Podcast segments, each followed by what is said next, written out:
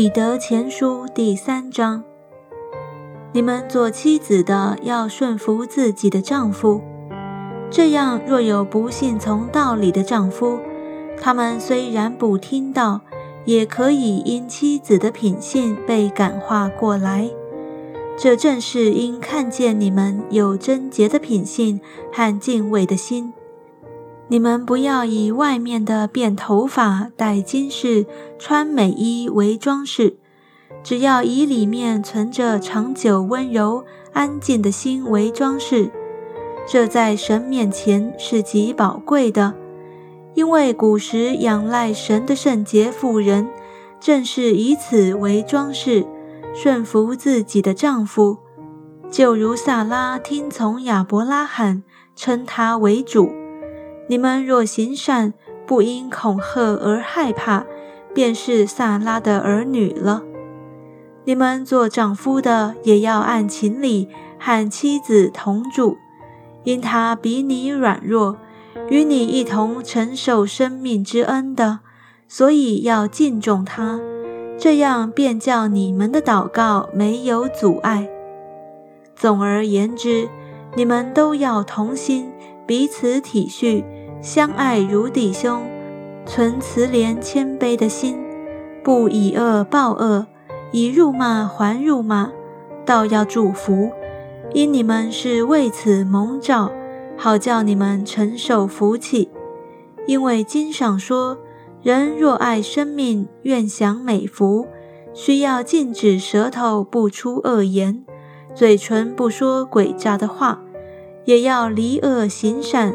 寻求和睦，一心追赶，因为主的眼看顾一人，主的耳听他们的祈祷。唯有行恶的人，主向他们变脸。你们若是热心行善，有谁害你们呢？你们就是为义受苦，也是有福的。不要怕人的威吓，也不要惊慌。只要心里尊主基督为圣，有人问你们心中盼望的缘由，就要常做准备，以温柔敬畏的心回答个人，存着无愧的良心，叫你们在何事上被毁谤，就在何事上可以叫那诬赖你们在基督里有好品性的人自觉羞愧。